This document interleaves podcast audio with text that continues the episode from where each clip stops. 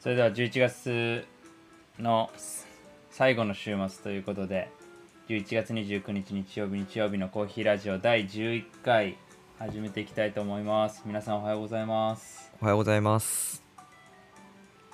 いやもう12月ですよね。12月だよ。ちなみに先週のまず沖縄はどうなったんですか？あ沖縄のコーヒー農園いやすごいね。良かったっていうとすごい軽い表現なんですけどあのまず、まあ、その農園自体はすごく良かったのとなんか僕が最初思ってた沖縄のコーヒー農園に対するなんかこう考え方とかがもう全て間違ってたなと。なんかやっぱこうこんだけいろんな国の農園とか行ってるからこそなんかこう観光農園とかよく言われててそういったものに対してあなんかこう観光客向けにやってるこうなんかなんでしょう。まあこう当たり障りない農園なんかなと思ってたんですけどいやまあ全然現実はそうじゃなくてとても、ね、素晴らしい経験ができたなという形です。なんか寝起きなのかわかんないけどすげえ、はい。楽しくなさそうにしゃべるやん。いやあの 寝起きではないないですよ。うん。なんか昨日ちょっとカラオケになんか行ってそれがこう響いてる。喉喉がちょっとガラガラ声になってるんですけど。そうあのー、まあ、ちょっと詳しく説明するとえ僕が行ったのがあの沖縄本島の、えー、北北部にあるあのコーヒー農園の又吉コーヒー農園っていうあの又吉さんっていう方がオーナーの農園なんですね。で、えー、まあ日本の農園コーヒー農園って、まあ、規模がそんなに大きくなくて、まあ、そのそれこそコロンビアとかもその小規模農家が多いんですけど、まあ、そそのコロンビアの小規模農家とももう全然比較にならないぐらいすごいちっちゃくてで年間の、まあ、現段階の収穫量っていうのも、まあ、200キロから300キロ生豆で、まあ、その量量しか取れないんですよね。200から300ってイメージつきます？その量的に。どんくらい？うん分かんないよね。ただコーヒーの木が100本も満たないぐらいってこと？100本ぐらいかあまあそう。そうですね。あの多分60キロまたいで換算するとまあ250で考えてもまあ60だったら、まあ、チェリーで2300ってことだよね。あいや生生です。あ生で。なんでまあ4.16なんでまあ4体ぐらいですね。60キロまたいで。あの麻袋に入った、えー、コーヒーのその袋？見たことある人多いと思うんですけどまああれが4つ分年間取れますよと。大体ですね。でまあそれはあの、すごくコーヒー生産されてる方にとってはかなりこう少量というか普通もうちょっと量は取れるので。ねしかもそれが別に又吉コーヒー農園さんがちっちゃい農家だからというわけではなくて、えー、他の沖縄のコーヒー農園さんも基本的にはその数量そうですね。くらいでやられてるって今現状はっていうことだよね、はい、で、まあ、もちろんその農園自体はコーヒー以外のものもあの作っていてそのもともとその又吉さんはあのお花を作るあの仕事をされててでも代々その花を作る畑を持っててでバラとかを作ってたみたいなんですよね。その出荷するように。まあただなんかこう話を聞いていくうちになんか一つ面白か面白いっていうか興味深かったのが、まあ、バラって本来こう沖縄のものじゃなくてでしかもご存知の方も多いと思うんですけど結構寒い地域でこう育つというかでなんか又吉さんはなんかずっとこう外から入ってきたバラを、まあ、この沖縄の土地でてあのあまりこう適してないんじゃないかって思いながら、まあ、ずっと育ててたと。である時にそのコーヒーの栽培をあのなんかもともと沖縄自体は戦争前まではこう沖沖縄コーヒーを普通に作ってたんですよね。で、まあ、それが一回戦争でもうなくなってしまってでまたこうコーヒーのムーブが起きたタイミングで、まあもう一回ちょっとコーヒーやってみようってなった時にいろんなこう情報とかを海外から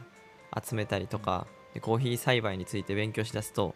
なんかすごい面白いというかなんか奥が深くてでそこからどんどんこうもちろんお花は作り続けてるんだけどもこうコーヒーの生産の方に力を入れていったと。言ってて。なんでコーヒーってその抽出とか焙煎とかそっちもこうプロフェッショナルに突き進んでいく方ってこうのめり込んでいく方って多いと思うんですけどいやこう生産の方にもこうのめり込んでいく人も、まあ、少なからずはいるんだなっていうのはなんかね生の声聞いてやっぱ改めて思いましたね。いつから始めてる？その方は。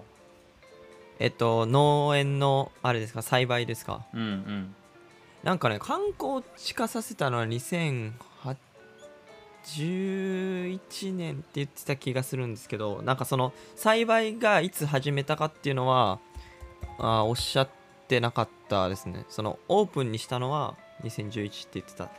すねうんまあでもそこからいろいろねどういう品種をやるかとかうん。一回植えてからも少なくとも3年5年はかかるって考えるとうんうん。まあ多分そこから始めてようやくさ収穫できたのはいつからなんだろうね。だからここ23年くらいなのかな。そうですね。なんか多分あの卸先もそのにお東京にあるホテルに卸してるみたいなんですけどまあそこだけしか取り扱ってなくて。で、まあ、もちろん一杯あたりの価格はその、ね、労力に対してのその価格が乗るんで、まあ、ちょっと高くはなるんですけどあの今後もう少しあの量を増やしてなんか1トンを作れるようにするのが目標って言ってましたね。うん。5倍5倍の量、そう。で品種とかもうん。まだこう定まってないみたいなんで、うん。まあ、現状は、まあ、カトゥアイとか、えーブイエローブルボンをいいんじゃないかってそ育ててる段階って言ってましたね。ねただやっぱ台風のリスクとかがすごいよね。そうですね。その対策とかは何かしてるのかな、あのー全部コーヒーのエリアはあの何でしょうビビニールハウスとまではいかないんですけどあの天井に何ていうんですかあのネットっていうネットっていうんですかねビニールみたいなのが引いてあって僕すいませんあの農家の方で詳しいあのよくブドウ農家農園とかに天井にこうついてるじゃないですか、はいはいはい。うん。ああれが全部こうコーヒーの木の上についててでえっと入り口もまあなんかこう木でこう覆ってあるような感じでまあ極力こう風の影響とかが出ないような形にされてましたね。でもなんか聞いたところだとなんかコーヒーの木一本一本になんかうんこう支え棒みたいなことをつけてるところもあるって聞いたけどね。ああいやもしかしたらその僕が見てない区画はそうなってたのかもしれないですけど僕が入ったところはその、まあ、観光の方が入れるような形だったんであの普通に木だけでやってましたね、ああそうなんだ。なんか今ちょっと調べてたんだけどさいや、はい。バラって聞いてさいやそういえばなんかアフリカのバラとかでもすごい有名だなとか思ってうん。調べてて、でケニアとかもやっぱりうんうん。結構そのバラの生産ってうんうん。ちゃんなんかいろいろとやっていて。だからなんかコーヒー生産とバラみたいな。うん。なんかそのつながりも面白そうだな。まあでもちょっとバラも基本的にはねうんアフリカのバラ生産とかだとヨーロッパの需要に応じて作ってるとかいうプランテーション的なところがあったりはすると思うから。そうですね。なんかコロンビアとかもあの花を作ってその輸出するのですごい有名で。いや結構コーヒー作ってるとこでも花を作ってる人多いんじゃないかなと思う。うんうんうん。あでもねなんかそうっぽいね。いやなんかその切りバラ生産が増加したのはそのいやコーヒーの価格の低迷とかもあるみたいな。うん。コーヒー産業の低迷でこう失業率が増上昇した時にはい。そのバラを生産を始めたとかもあるらしい。えー、ちょっとこれは今パッと調べただけだから 何とも言えないけど。まあそのよく言ってたのはその野菜とかフルーツとかを作って、まあ、売れたらコーヒー以外の収入源持っとくと強いっていう話は前もしたんですけど、確かに花もねあのお金になるというか需要まあは一定数ある、どうなんだろうね。でも花もさすごいこう景気に敏感な気がするけどね。あだってさー確かに。などこに使う？だってそういうパーティーとかに使ったりとかあとはお祝い事に使ったりとか、でもそういう時って経済がさ低迷してる時にそういうことしないじゃん。まあまあまあ。どうなんだろうね。なんかそれも結構うん。ボボラティリティありそうだけどね。まあ確かにそうですね。などこが一番あの何ですか需要あるんですかね？あのお花の。なんか多分でヨーロッパがやっぱ需要があるっぽいよ。その文化的に。ああじゃあヨーロッパの経済が いい時はお花の需要が高くなるかもしれないですね。まだデータとかが見てないんでわかんないですけど。あコメントいただいてますね。あおはようございます。お味噌汁ラジオのナスケンですお便りありがとうございました。あナスケンさんですね。前回お便りを読ませていただいた時アーカイブに残せなかったっていう、そうなんですよ。なんか少しこれ別に文句じゃなくてあの音一応ちょっと小言なんですけどなかなかスタンド FM さん問い合わせをしても返ってこないという。いやそうなんですよね。アーカイブが保存できない保存できないというかそのトップ画面にずっと残ったままなんですよね。あれ何なんですかね、で2つ3と10ができてない状態なんですよね。そうなんですよ。どうだなんかナスケンさんにもちょっと直接いろいろと農家の農業の話聞きたいよね。それでね沖縄のやつとかね。そうですね。その先週先先週か、えー話し先々週ですね話した時に触れたのはそのえっと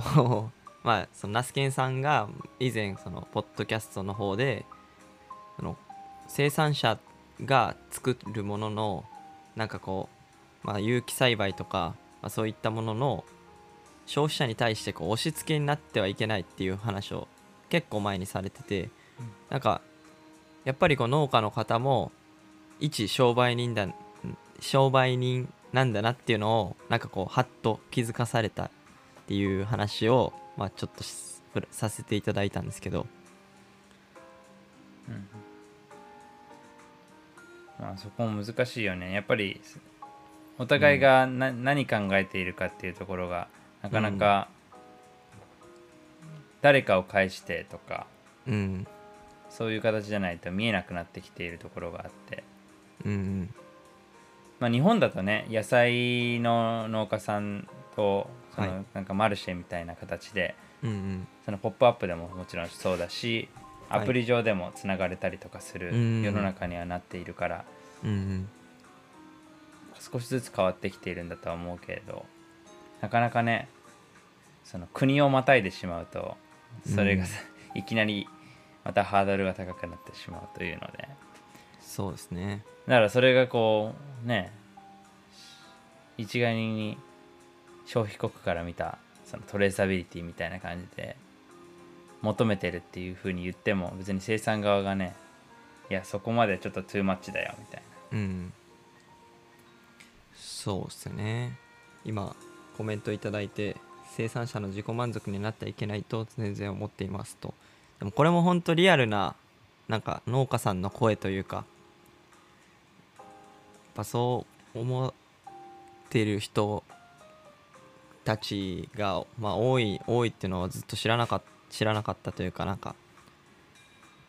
ねでもうん。な、そこまでこう柔頭を柔軟に考えられてる方もおうん。どうどうなんでしょうね。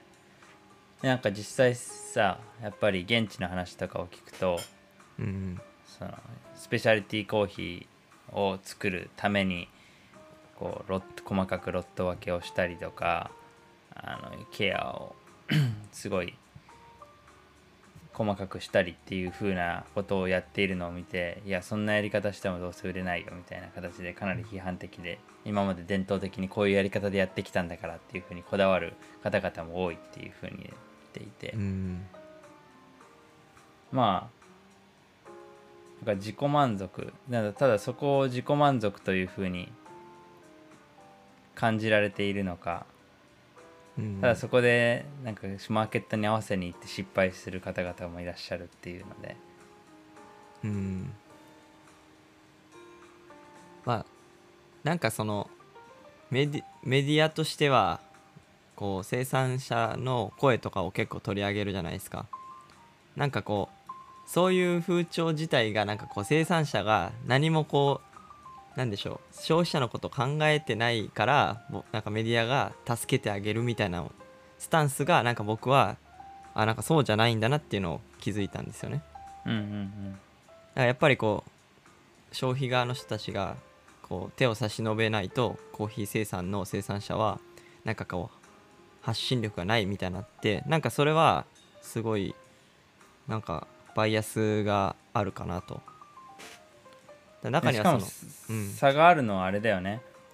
あのコーヒーを作ってもそのコーヒーを飲んだことがない方も多いっていうところがうん。ちょっと異常な現実ではあるよね。そうですね。あの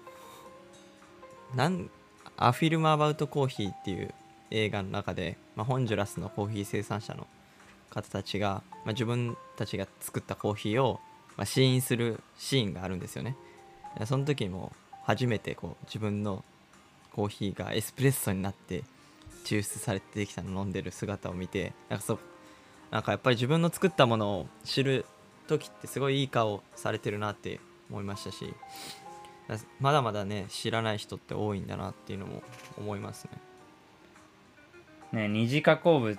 だとすごい大変だよね。それは多分チョコカカオ生産の方とかもそうなんじゃないかな。どうなんだろうね。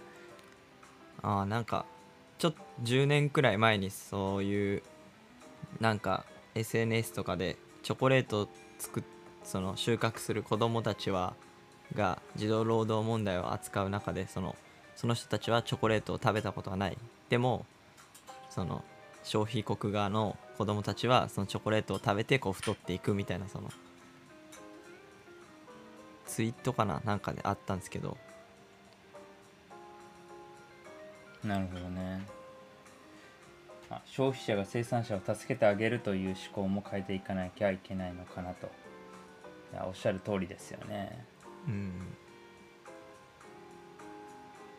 そうですこねうん、コーヒーの現場と野菜の現場はすごくリンクしますよね。そうそうですよね。いやちょっとそうですよねって言えるのかまだちょっと野菜の現場はまだまだ。ああまあまあ、うん、ちょっと知らない部分があるので確かちょっとぜひいろいろと、聞きたいですね、ね、いやお味噌汁ラジオもう ん聞かせていただいております、そうなんですよ。いろいろとお話また伺えればなと思っております。よろしくお願いいたします。お願いします。でそれで言うと1個いいですか？なんか気になった点としては、その沖縄のコーヒー農園行った時になんかその農園主の又吉さんはえなんか自分の作ったコーヒーを、まあ、その競技会とかに出して、まあ、1位を取りたい、まあ、カップ・オブ・エクセレンスって言ってたんですけど、で1位を取りたいみたいな。そのためにいろんなこう品種をあ試したり生成を試したり、えー栽培条件とかを研究したりもしてるみたいなを言ってて。なんかこう少なからずコーヒーに関しては農家さんにとってもこう競技性があるす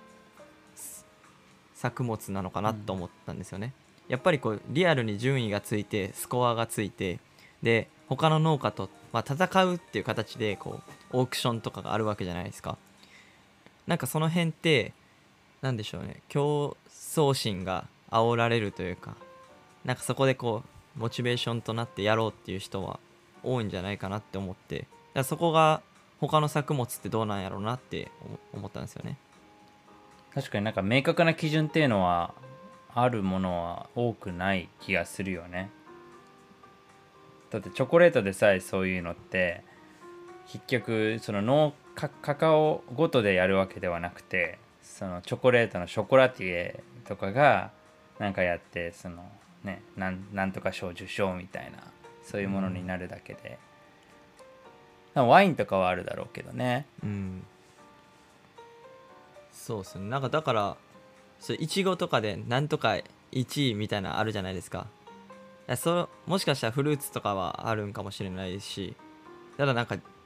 例えばじゃがいもとかじゃあそういう COE みたいなのがあるんかなっていうのはすごく気になって。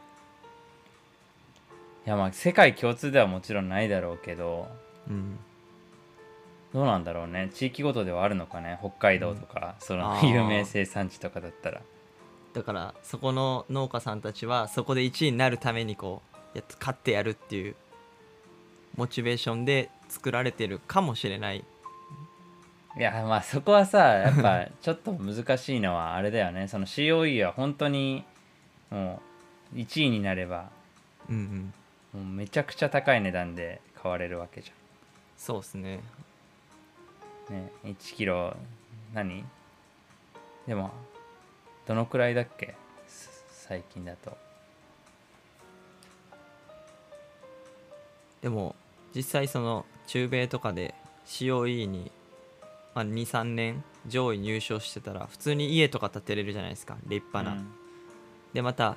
そのお金使って美味しいあの設備投資したら次は COE ロットじゃないところもこういいコーヒーができてっていうもうリアルにこうす経済経済にこう結びついてるというか農家さんの、まあ、そうなったら多分必死になるなるんでしょうねやっぱり、うん。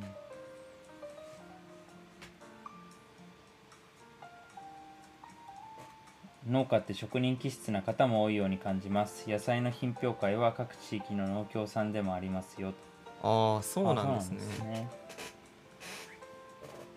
うなんそれはいいですね。でもなんかうん。職人気質っていうところで、まあ当然そうでだよね。まあ毎年毎年っていうところで。でもそうするとねあのロースト焙煎する人とか、まあ、バリスタの人とかも職人気質な方はいらっしゃるわけで。なんかそこがうまく同じコーヒーをこう消費者に最終的に届くもののクオリティを高めるっていうところでやっぱうまくもう少しコミュニケーションが生まれるといいんだろうね、そうっすよね。なんか結局品評会にで出るコーヒーもその鑑定士とかそういうプロの人たちが点数をつけてでそのコーヒー一体じゃあどこに行くのってなったらまたそれがバリスタ協議会とかその一部のこうコーヒーのなんでしょう業界の中の人たちがこう使ったりしてで結局その最終地点ってこうエンドユーザーじゃなかったりすることも、まあ、あると思うんですよね。だからそこら辺のなんか業業界の内々だけで盛り上がらないようにコミュニケーションをとって、まあ、全最後消費者の方までつなぐっていうのが、まあ、各サプライチェーンに関わる人たちにとっては大事なんかなって思いますね。なんかこの品評会に来られる買いバイヤーの方とかもいらっしゃるのかな？有名な品評会とかだってあるのかな？あー確かに。なんかよくさ地産地消のえこう大切にされるシェフの方とかがさこう野菜を直接農家から買い付けてみたいなことってよく聞いたりするじゃん。はいはい。なんかそういう感じがこの品評会でもあるのかね？確かに。だからである意味そのシェフの方って、まあ、お客さんじゃないですか、まあ、その人たちがこう品評するからなんかリアルな声が聞けるというかこれは良くなかったとか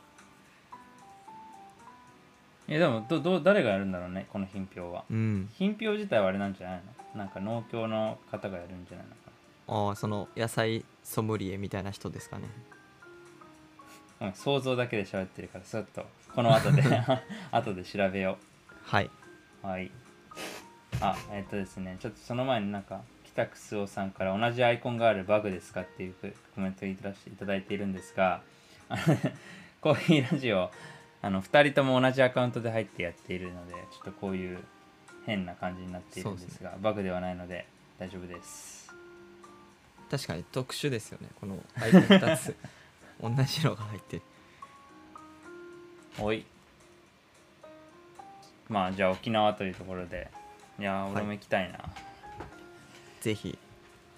今今があのいいあ今ちょうど収穫期なんだよね、はい。こっからどんどんし実が赤くなっていく時期なんで。だからこれからどんぐらいなんだろうね。3春先になってきたらそのどんどん出荷されていくのかな。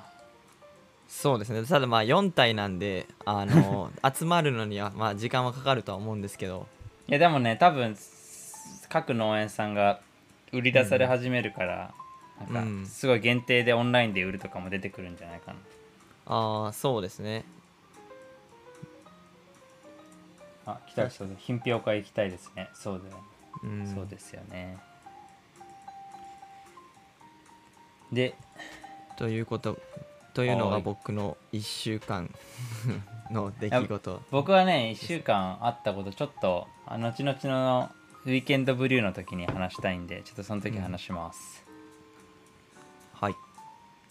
で、えー今週の配信した本編の話もちょっとさせてもらいたいんですけれども、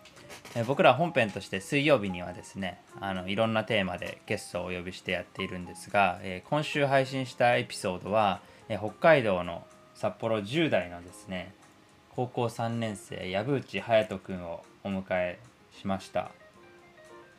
でこの藪内隼人君は小学校6年生の時にコーヒーに出会いでそこからまあコーヒーに惚れ込んで東高校2年生の時には東ティモールにコーヒーを勉強しに留学してで今戻ってきた後はあの焙煎を自分でしてそれをオンラインで販売したりとかしている方なんですよね。なんでも根っからのコーヒーラバーというところなんですけれども彼を知ったきっかけっていうのが「あの学人」っていうポッドキャストがあってでこれはあの今年の9月にあの渋谷パルコで開校したあの学っていうその10代の方が集まってそのクリエイティブっていうものは何なのかっていうその原点にに出会うための学びをする。学びの集積地っていうふうに銘打っていたけど、まあ、それをやる学校があってでその学校のまあ何なんだろうなプロジェクトの一環なのかな。そのプロジェクトの一環としてその各業界のいろいろなこうクリエイティブな方々を呼んで一方で10代のゲストの方も呼んでそこでこうディスカッションするみたいな。でその中で隼人君が出ていてでそのクリエイティブな大人の方のゲストっていうところではえーバリスタチャンピオンの井崎さんとコーヒーのカルチャーマガジンのスタンドアート編集長室本さんで2人が出ていてで10代ゲストとして隼人君が出ていたというところで、まあ、いやまず衝撃というかなんかどどんな人なんだろうって思って調べてみると さっき話したような経歴だったんでこれは聞いてみたいっていうのでちょっと依頼をして聞いてみた形ですね。そうですね。あの学人初めて聞いた時にいや僕は衝撃すぎていやもう超大人やなと思って。そう喋り方とかすごい。そう。すごいんですよ。多分僕が10代の時に、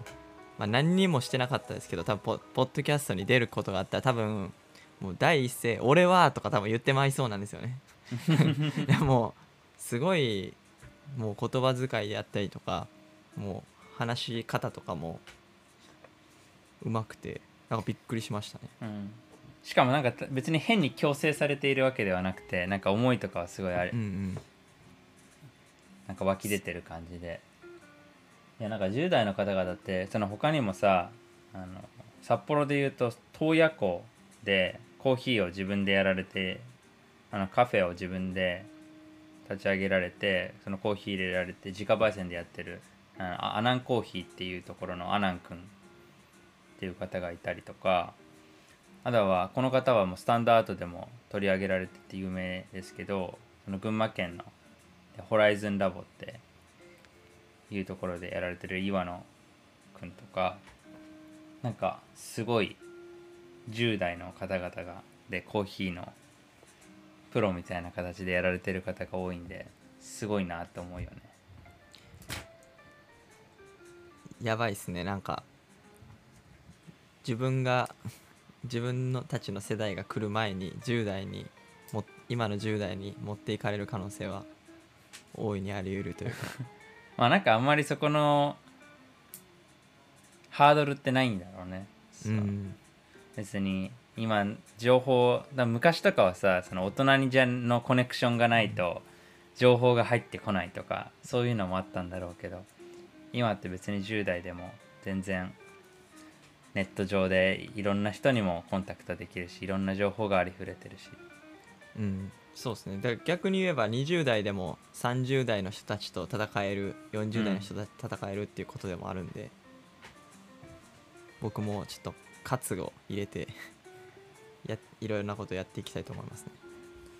そうですね。でなのでぜひちょっと刺激とかもとても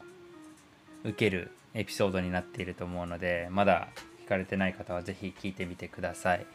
で今週が前編というところで、えー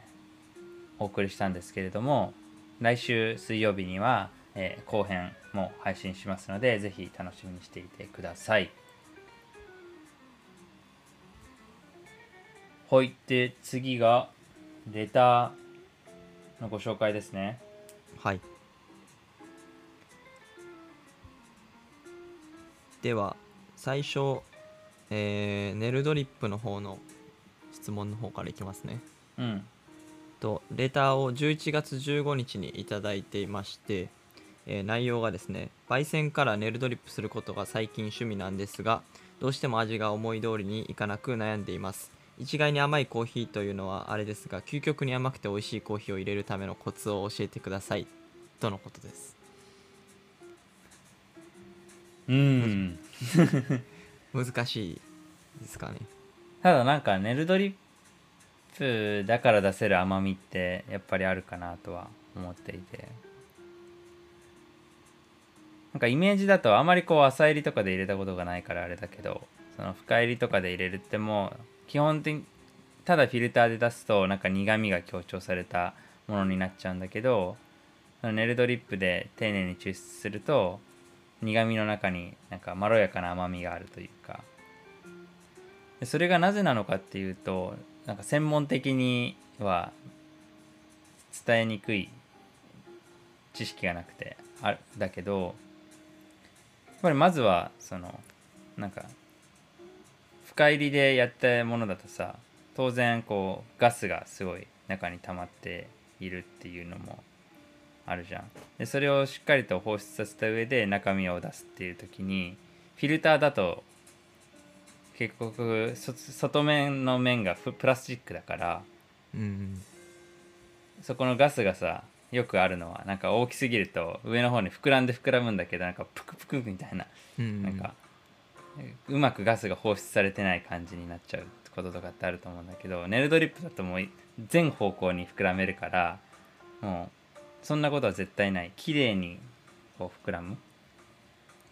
だから綺麗にまずガスを放出した上で多分本質抽出に入れるから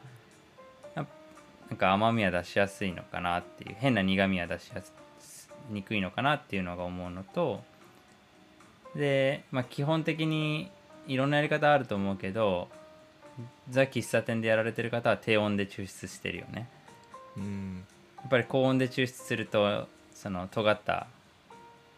形で苦みが強調されて抽出されてしまうので、まあ、低温でゆっくり入れることによって、まあ、そこをこうまろやかにして抽出ゆっくり抽出していくすごいですね。ネルのその性質が確かに柔らかくての形状が柔軟っていうのをうまく利用して甘みが抽出できるっていうのはなんかもう他のドリッパーではないんかなって思いましたね。うんなかなかないんじゃないかな。うん。だって紙やったらどうしてもねそこそこまでこう柔軟に動かないじゃないですか。膨らみに対しても、そう。うん。でドリッパーがついてたらさらにそのも物理的に動けない状態になって、で他の抽出でもそのコーヒープレスとかだっても結局はこうねそのまま沈められていくんで。であとコーヒープレスとの違いはやっぱりあれ全部その粉を通しちゃうんだよね。だから微粉が入るじゃん。ああそうですね。ネルやったら。ネルは微粉が入んないから。でただその布だからオイルは通すんだよね。あれ目が粗いからだから結構いいとこ取りなところはあって。うん。ただあんまりこうまあフィルターとちょっと違うのはやっぱりすっきりは出せないっていうところはあるからその浅入りでこうふ、まあ、フルーティー感というかフローラル感とかそういうものを出したいっていう時にはちょっとその部分が抜けてスカスカになっちゃうのかなっていうイメージはあるよねでも確かになんかネルネルオイリーな感じも残ってるなって思うんですけどコーヒープレスほど残らないじゃないですか。なんかそれがこう甘みだけが感じやすいのかなと思いますね。あとうんうん。まあこんなんか僕一応その Q グレーダーとかの資格を持っててこんなこと言うのもあれなんですけどあのもう入れる段階からもうこのコーヒーは甘いんだ甘いんだっていうのをもう頭にこうすり込んでで飲む瞬間もうわめっちゃ甘いコーヒーやと思って 飲んだらいや結構甘み感じるんですよね。人の頭ってバカだな。いやもうでも、まあ、嗜好品なんで多分そそれも別に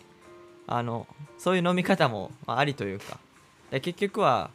どういう要素を意識して感じるかってすごく大事でだカッピングも酸味を取るときはやっぱ酸味を意識してカップするじゃないですか、まあ、それを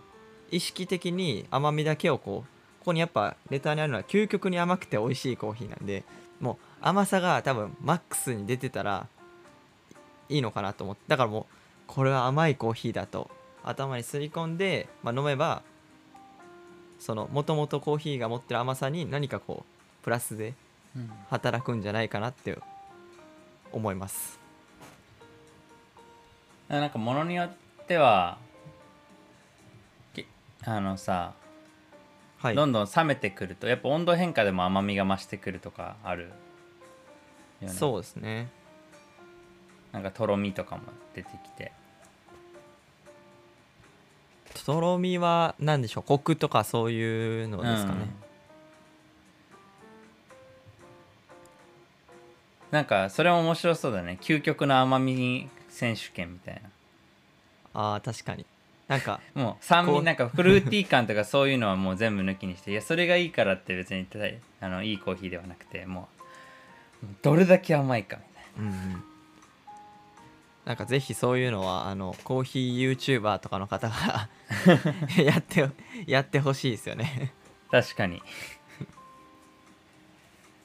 そういうことであのぜひ和光コーヒーさんあたり。はいちょっと。まあ泰造さんか和光コーヒーさんにちょっとお願いしておきお、ます、ね、レレターを送っておきます、はい ありがとうございありがとうましたございました。じゃあ次のレターに、はい。えーこれは前回の、えー放送に対するコメントというかレターなんですけど、まあこんにちは。サブスクのお話楽しかったです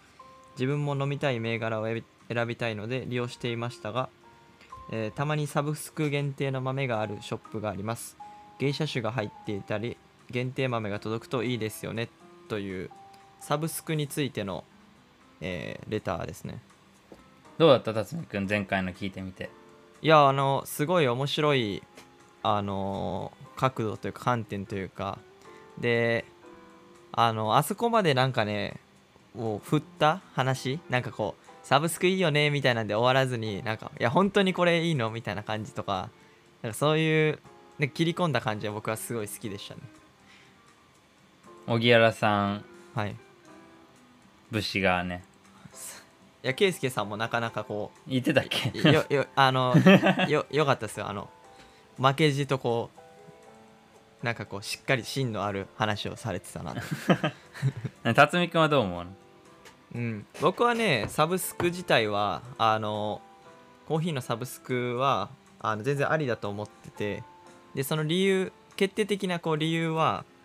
なんかこう商売する人たちにとって、まあ、サブスクって毎月一定数の、まあ、お金が確保できるっていう、まあ、一つのこう担保にもなるじゃないですか。こんだけいたら、まあ、このぐらい売れるっていうんでその金額が分かってるからこそこう買い付けできるこう生豆とかもあると思うんですよね。だからこれ本当に買っても売れるか分からんみたいなやつってこう挑戦するかしないかでなったらまあしない人もいると思うんですよ。ってなった時になんかロースターさんたちにとってその、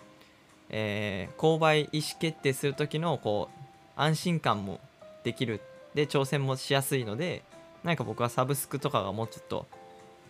あの浸透したらよりなんか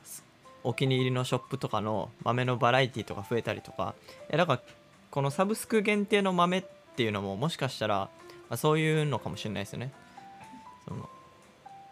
いやでもサブスク限定の豆はすごいうまいな。うまいマーケティングだな。うんうん。なんかそこでしかそこにすごいスペシャル感、特別感を出して。で安定した収入を確保するうん。いやまあそこもねお互いウィンウィンっていうのが大切だよねやっぱり。あそうですね。うんまさに。だってじゃあサブスクやります。毎月1 0キロの焙煎豆を 送りますみたいなやったら全然なんかもうえいらんってなりますし、うん。そのやっぱり多分適切に 300g でまあ大体一月やったら、まあ、飲みきれる量でかつこうバラエバリエーションもあの何種類かあってみたいなのが本当にちょうどいいこう塩梅を考えてで限定の豆をそこに入れたりとか安定のブレンドが入ってたりとかいやマジでうまいなって思います。ねだからあとはこうね前サブスクであるのか分かんないけどちょっといろいろ今後調べてみたいなと思うんだけどロースターをまたいでサブスクとかも面白いっちゃ面白いよね。またいでっていう。あそのロースタはいーが協力して、その 100g ずつ持ち合って 300g セットみたいあーいや確かにいいですね。なんかサブスクじゃないそういうなんでしょう。一回きりのこう限定みたいなんではありますよね。なうん。グッドコーヒー、えーさんがやられてた。そうねあるけどね。確かにサブスク形式だったらない。まだまああるかもしれないですけど。僕はまあちょっと収,、うん。収益とか難しいけどね。まあ確かに。だどっちで売れたのかっていうかも揉めたりしないですかね。いやそこは まあ漏れ揉めないようにするんだろうけど。まあねなんかその地域を盛り上げるとかさうんうん。なんかそういうのがある、いいよね。そうですね。うん。ほい。はい。ありがとうございます。ありがとうございます。じゃあちょっと結構いいいい時間にもなってきましたが最終コーナーということで。はい。今週のウィーケンドブリュー。はい。簡単に話せればなと思うんですけど。はい。辰巳くんなんか気になったことあった？僕はね結構毎度おなじみのこの環境問題に対するこうアプローチというか僕はなんか、あのこの「ウィーケンドブリュー」通して思ったんですけどやっぱこう気になる記事って僕はなんか結構環境問題に対するもの多いなと思ってで今回がですねプラスチックボトルよりもガラスの方が環境負荷が大きいという研究結果が発表されました。社会全体として使い捨て飲料の容器からの使用からリユーザブルな習慣への移行が求められていますという記事なんですけどあのまあこれリンクがあってその元の記事も読めるんですけどなんかね詳しいその研究については触れられてなくてまあ本当にこの文言というかがあのちょっと細かく書いてるような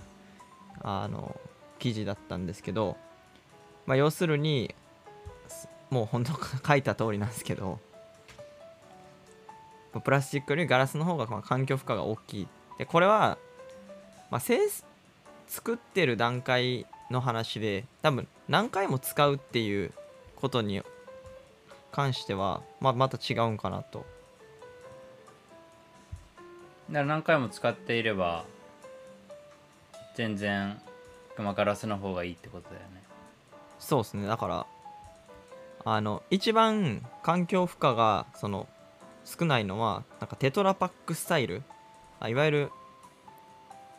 わかります？テトラパックスタイルってあの牛乳パックとかに。はいはいはい。あれとあの、まあ、100%のアルミ缶うーん。が、まあ、環境負荷低いみたいなんですよね。ただそのコーヒーって、まあ、テトラパックスタイルであるっちゃあるんですけど多分そっちより、まあ、瓶とかペットボトルとか、まあ、そっちの方で売られることは多くて。でそうなるとじゃあどっちの方が環境負荷がかからないかってなったら、まあ、プラスチックの方が、まあ、その生産に対しては、まあ、かかんない。えだからこれガラスも使い捨てに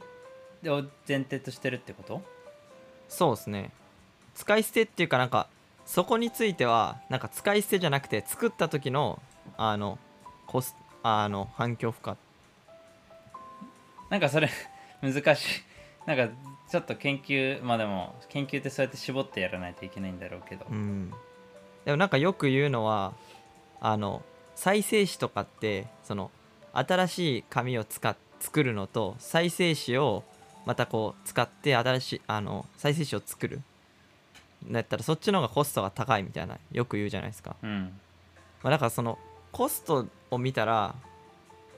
また変わってくるんだと思います。ただその絞って環境負荷だけを取るとっていう話ですね。うん。なるほどね。だからこれはエコバッグの話にも近いのかもしれないね。あそのエコバッグも結局エコバッグがファッショナブルだからそれをこう買いまくってその生産量が増えてるとあ、うん。結局ビニール袋うんうん。の生産よりも環境負荷が大きくなるっていう話とかもあったりするもん、そうですよね。だからかんだから、まあ、ガラスのがあのマグカップでコーヒー出すのかあのペーパーで出すのかでそのマグカップって結局洗わないといけないじゃないですか。じゃあうんそこにこう洗剤使ってでし食洗機かけて、うん。まずそこでこう、ね、エネルギーも使うしで人の労力も使ってってなるとどっちの方がその経済負荷負荷もそうですし環境負荷もあるのかってなったらなんかこうで指標にできたら分かりやすいんですけどなんか結構難しいそそこまで書いてあるの？ガラスは。そこまではあそこまでは書いいてないですけだどからそれ難しいよね。だから絶対そのその分毎回ね食洗機使ってるところも多いもんね。うんそうですね。でこういうコロナ禍になったらさらにそのなんか頻度も高まったりとか。確かに。だから絶対うんだその再利用可能っていう観点となんかまた別別問題というか。そこ悩ましいね。まあただ個人レベルで言うと絶対そのリユーザブルな習慣をした方がいいよね。そうですね。あのもう間違いないですね。ただその業務用だと確かにいろんなこう間接的なコストが関わってくるからなかなか悩ましそう。そうですよね。だから個人でもちろんそれが正しいあのリユースあの何回も使えるものっていうのは大事でだからこういうのはなんか大企業とかがこう率先して、まあ、やったら大きいインパクトにつながるというか。まあね。いやそこも大企業は一人でできればいいところなんだけど、大企業になるとそれなりにいろんなサプライチェーンの中に、あのサプライチェーンの中にいろんなステークホルダーがいるからそのいろんなステークホルダーが全員協力してくれないと自分だけがコストを負うっていうことになってでそのコストも規模がでかいからこそ負担が大きいっていうので踏み出せないっていう感じだよね。そうですね。なんか前にそのこの記事でもう結構2ヶ月ぐらい前のやつものなんですけど、まあ、スペインかな？あのコーヒーの大大手の会社が、まあ、包装に使うこうフィルムをあの土に帰るうんうん。素材に切り替えて、えー今後製造していくっていう記事があったんですけど、まあ、なんかそういうのも結局こうじゃあ今までこうプラスチックを卸してた業者からしたらえうちのプラスチック買ってくれないの？みたいなになったりとかなんかそういう問題も出てくるんかなってぼんやり思いながら読んでたんですけどその時。だから大企業ってやっぱその難しい部分もあるんかなと。いやそれに関連してたけどね。いやそんなことを言ってじゃあ大企業も潰れますという話うんうん。ですよと。何かというとあのこれ1週間あったことにも通ずるんですけどなんか僕があのニュースピックスはい。ってメディアであるじゃないですか。でそれでなんかライブの番組動画で SDGs を目指すことは慈善事業かビジネスかっていうテーマのでいろんなこうパネラー呼んでその日本赤十字社の公共系の人とかあとはユーグレナのあのミドリムシのビジネスやってる出雲社長とかまあそういういろんな、まあ、事前事業を公共でやっている方民間でやっている方それをつなぐ方とかなんかそういう方が出演されていたんですけど、まあ、そこで結論だけ申し上げると言うとあの事前かビジネスかなんて考えてるのは古いっていう。おおいや要はもうその SDGs を考えることなんて当たり前のようにやってないともう事前っていうのも当たり前のようにやってないともう受け入れられなくなる世の中が来るというのが、まあ結構そういう方に寄ってた人たちが出てたっていうのは確かだけどポジショントークもあるけれどもそういうのは話しててで理由としてまあ一つ大きなものとして挙げたったのがやっぱりそのマジョリティがそちらになっていく。で一般的にはその、まあ、多分辰巳君も含めてたけどミレニアル世代って言われている。いやだ辰巳君ギリギリなんだよな。そうそこはなんかソーシャルネイティブって言われていていわゆる社会的に何かやるとかその寄付活動をするとかそれこそ環境問題考えるとか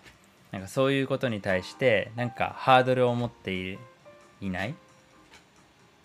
ある意味当たり前のように感じているような世代です。でなった時にいやそこがね段階のいわゆる高度経済成長で、まあ、あんまりこう誤解を恐れずに言うと環境なことなんて考えないで経済成長だけ考えてきた人たちがリタイアしていくとどんどんどんどんそういうソーシャルネイティブが社会の中心になっていくんで、まあ、そういう人たちが企業の在り方っていうのを変えていくと。うんでウィーケンドフリーと何が通ずるかというとその冒頭のところにそのセールスフォース .com の創設者マーク・ベニホフが執筆したトレイルブレイザーという本の一節にこんなところがありましたと。成長か社会貢献か利益創出か公益かイノベーションか世界をより良い場所にするためかという二項対立ではなく必要なのは両立させることである。良き行いと成功は単なる競争優位ではなくビジネス上の必須要素になりつつあるということなんですけどまあこれ近い話なんですけど両立とかでもなくなんかもうそこはもうほぼ同じものとして考えないとやっていけなくなるんじゃないかっていう。ところなんじゃないかなとはもう個人的にも思うしコーヒーの文脈ではこの「ウィーケンドブリュー」に書かれているのが、まあ、コーヒーに魅了されてこの世界に入ってくる方々のお話を聞いていつも感じるのは自分の価値観と照らし合わせた上でスペシャリティコーヒーをツールに未来を考えるこの業界の動きに共感を覚えそれが仕事のモチベーションになっている人が少なくないということです。スペシャルコーティーコーヒーを扱い提供しそれを飲むという行為が人の生活や社会に貢献している実感を得られる機会になっているのかもしれません。っていうので、まあ、どんどんこうやっぱスペシャリティイコールなんだろう社会貢献っていうのが無意識のうちになっていく。っていうところがあるんじゃないかなとは思うので。そうっすよね。実際あのまあ現状でもこう社会貢献をしていてちゃんとこう利益を出してるっていう会社も、まあ、ああるというかなんかよく社会社会的企業みたいな言うんですけどあのパタゴニアっていうアウトドアのブランドあるじゃないですか。うん。結構こう自然保護とか、まあ、環境問題に対していろんなアプローチをしていてでパタゴニアって、まあ、その売上から何パーセントをこうなんとか、えー協会に寄付しますとか結構やってて。であの例えば日本の選挙があった時はこうみんなみんなにこう選挙行けるように、まあ、お店とか閉めて、えーで選挙に行こうみたいなステッカー配ったりとかもしたりもうすごいこう社会に貢献していてで実際そういうことしててじゃあパタゴニアがあのそれだけをしてるのかって言ったらそうじゃなくてちゃんとこうおしゃれな服作ってでそれを、えー売り出して街では結構こうトレンド化してみんなこうパタゴニアの服着てるじゃないですか。おしゃれでデザイン性もあって。でちゃんとそのだ結果として儲けもちゃんと出ててプラスそういう社会貢献もしていてあのまあまさに両立というかもうそれが普通というか。だからパタゴニアは代表的な企業だよね本当に。そうですね。だからまあ今後もスタンダードになっていくっていうのはもう間違いなくそうだと思いますしあのそれも以前あの僕たちのあのコーヒーラジオの方でゲストに呼んだタイの赤間コーヒーのリー・アユさんの話聞いてた時もあなんかまさにその例かなと思って結局こう自分たちのコミュニティにも還元したいし、えーちゃんとコーヒーを売り上げて、えー会社もスケールさせていきたいっていうのであなんか、まあ、こういうこういう人たちがこうどんどんどんどんこう活躍していく時代がもう来てるんだなっていうのはなんかすごいなんかおっさんみたいな意見ですけどなんか肌を感じ肌で感じましたね。そうでそのニュースピックスの番組で言ってたのはややアグレッシブな意見だけどそのユーグレナの出雲さんとかが言っていたのはもう今そういうソーシャルビジネスっていうのをスタンダードとしてもうやらないともう3年後4年後本当に売り上げがガタ落ちとか、まあ、つ下手したら潰れるとか、まあ、そういうこともあり得るよっていうことを言っていた。やっぱりそんなにねすぐ変えられるものじゃないからもう今からその下準備をしていかないともう遅いんじゃないのかっていう話をしてましたね。おお結構攻め攻めた意見というか。まあちょっと自分たちの行動も振り返らないといかんのね。そうっすよねあそういえば寄付の話でとか社会貢献っていう話で言うと今ちょうどハリケーンが、まあ、この11月に2回中米で猛威を振るったという事件事件というかっていう話は、まあ、聞かれたこともあるかなとは思うんですけれども、えーコーヒー、まあ、中米はもちろんコーヒー作ってるところが多くてでとりわけそのホンジュラスのところが、まあ、被害が大きくなっているということでそういう中米のコーヒーを扱われているスペシャリティコーヒーのお店がそういう寄付活動をされてるんですよね。でその中でやっぱり今英語で寄付ができるっていうてか寄付ができるところが基本的に英語の発信になってしまっているのでなかなか日本の方にとってはハードルが高くなってしまってるんですけれども、まあ、それをこうつなぐ役割として長崎のカリオモンズコーヒーさんがそこを代弁する形で、まあ、寄付をするっていうことをやられています。なのでカリオモンズコーヒーさんのあのインスタグラムの方行けば QR コードの方が出ていてでその QR コードを読み込んでいただくとそのカリオモンズコーヒーさんに、えー寄付をしてあ寄付を代行してもらってでカリオモンズコーヒーさんが代表して、えーそのホンジュラスの方に寄付をするっていうことができるので、まあ、普段あの中米のコーヒーを好んで飲まれている方も多いと思うので、まあ、今大変なそのコーヒー生産地の状況っていうところに、まあ、少しでも貢献できるようにあの寄付の方お願いできればなと思っております。はい。はい。そんなとこかね。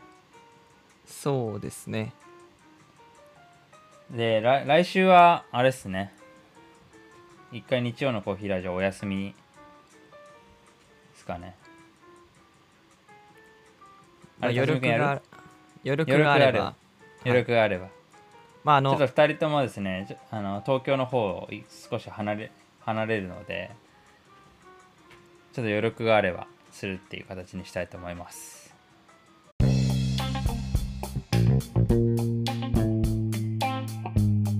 Thank you for listening. This is Coffee Radio. See you next week.